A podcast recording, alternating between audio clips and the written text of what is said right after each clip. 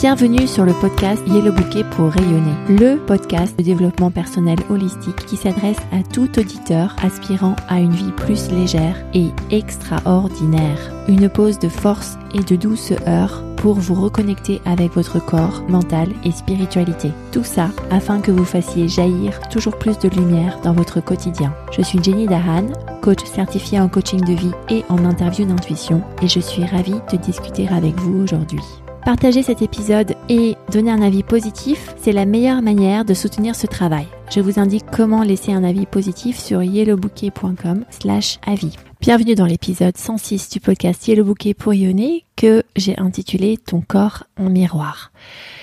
Cet épisode est une suite à l'épisode 105 où je te parle de ton corps comme guide de ton cerveau. Dans l'épisode 105, on a répondu à la question de comment est-ce que mon corps guide-t-il mon cerveau? Comment est-ce que mon corps commande-t-il le cerveau? Et je t'ai expliqué que par certains gestes, par l'activation de certains muscles, des messages sont envoyés à ton cerveau, de par ton corps, ce qui génère des pensées inconscientes, ce qui génère des émotions. Ceci explique pourquoi lorsque tu souris et lorsque tu actives les muscles de tes joues, tu ressens plutôt des émotions plaisantes de l'ordre de la joie. Et cela explique pourquoi lorsque tu sautes après une séance de sport ou après avoir dansé, tu ressens plutôt des émotions de l'ordre de la motivation. Le corps est assez formidable et en plus de commander ton cerveau, ton corps est aussi un miroir de ton état intérieur de ton état intérieur inconscient, de ton système nerveux. Je m'appuie ici sur le travail du docteur Stephen Podgers, qui a développé la théorie polyvagale et qui a développé le concept de behaviors top-down, qui sont donc les actions de haut en bas, qui sont les actions avec des intentions conscientes ou les behaviors bottom-up, donc les actions de bas en haut, qui sont nos réactions inconscientes à notre environnement. Et donc dans cet épisode, lorsque je parle de ton corps en tant que miroir, en tant que reflet de ce qui se passe à l'intérieur de toi, eh bien c'est sur cette deuxième partie de bottom-up, le corps qui répond inconsciemment à l'environnement, que je vais m'attarder. Le nerf vague est un nerf très long qui couvre une grande partie du corps. Vague, ça vient en fait euh, du latin qui euh, à l'origine veut dire wonder, cheminée. John Pongers identifie trois états vagues du nerf vagal. Je vais simplifier avec des couleurs qu'il utilise également et qui, à mon sens, euh, a l'avantage d'être plus facilement retenu et vous connaissez mon ambition à toujours simplifier afin de ne pas rentrer dans des jargons qui sont parfois inutiles. Les trois états vagues qu'il établit scientifiquement et que l'on peut reconnaître aisément, c'est un état, premièrement, où on se sent en sécurité, où on se sent connecté aux autres, on se sent bien, tout simplement, on se sent entier. Un état plutôt vert dans le jargon scientifique, c'est le nerf vague ventral du système nerveux parasympathique. Retenez tout simplement que c'est l'état qui vous met dans une zone verte.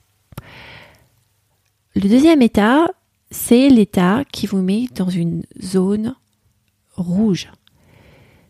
Là, notre cœur bat plus fort, on a parfois des palpitations, on est inquiet, on est anxieux et on est plutôt dans une approche de flight or fight, donc se battre ou fuir. Notre corps sent qu'il est en danger et veut se défendre. On est dans la zone rouge et dans un jargon plutôt scientifique, c'est le système nerveux sympathique qui est activé.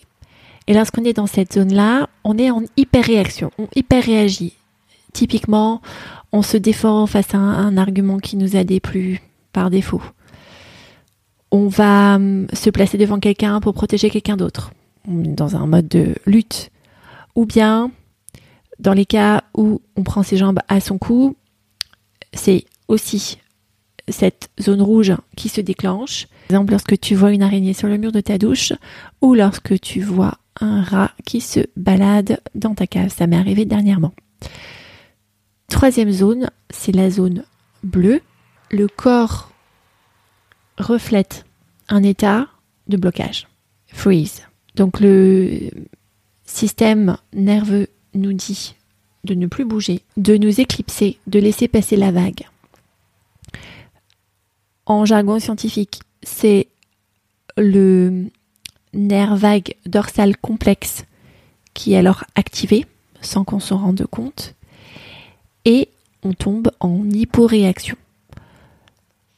C'est les cas par exemple où vous avez une relation conflictuelle avec euh, une personne de votre entourage, souvent des personnes plus âgées.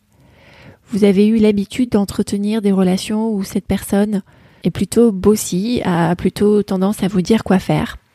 Et comme ça fait longtemps que vous connaissez cette personne, y compris lorsque vous étiez à un âge plus jeune, vous avez pris l'habitude, inconsciemment, de laisser la personne parler, de faire semblant de dire oui oui, et de laisser passer la vague en attendant que ça s'arrête et que vous puissiez passer à autre chose.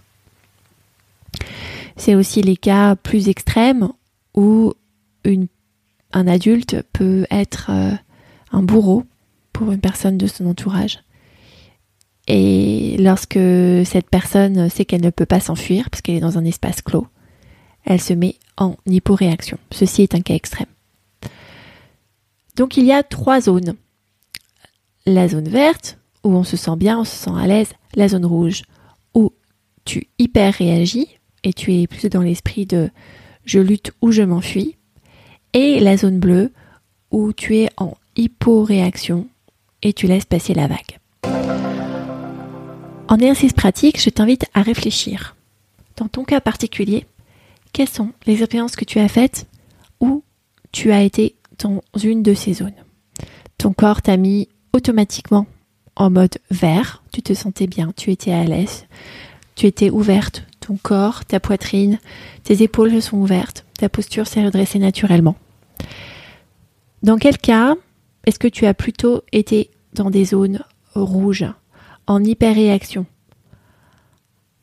Lors d'une remarque d'un collègue, lors d'une euh, balade nocturne, dans un lieu où tu étais esselé. Dans quel cas est-ce que tu te revois être en mode de lutte ou de fuite?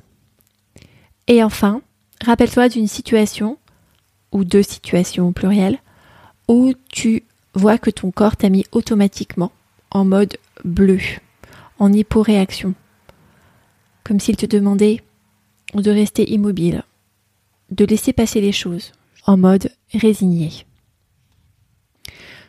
Lorsque ces situations arrivent, et surtout lorsqu'on est en zone rouge ou bleue,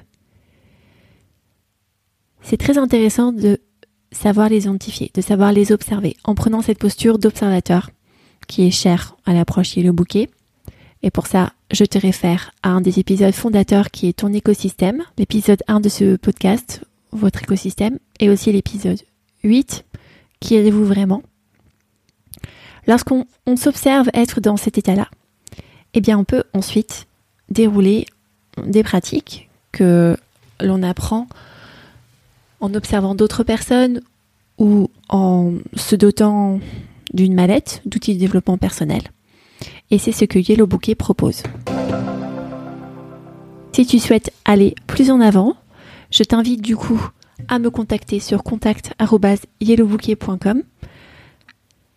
Nous pouvons avoir 30 minutes de consultation gratuite afin que je puisse te donner des clés pour que tu puisses mieux comprendre pourquoi tu as été dans certaines zones, bleues ou rouges, qu'est-ce qui a déclenché ça, et comment est-ce que tu peux davantage cultiver le fait d'être dans des zones vertes? À bientôt!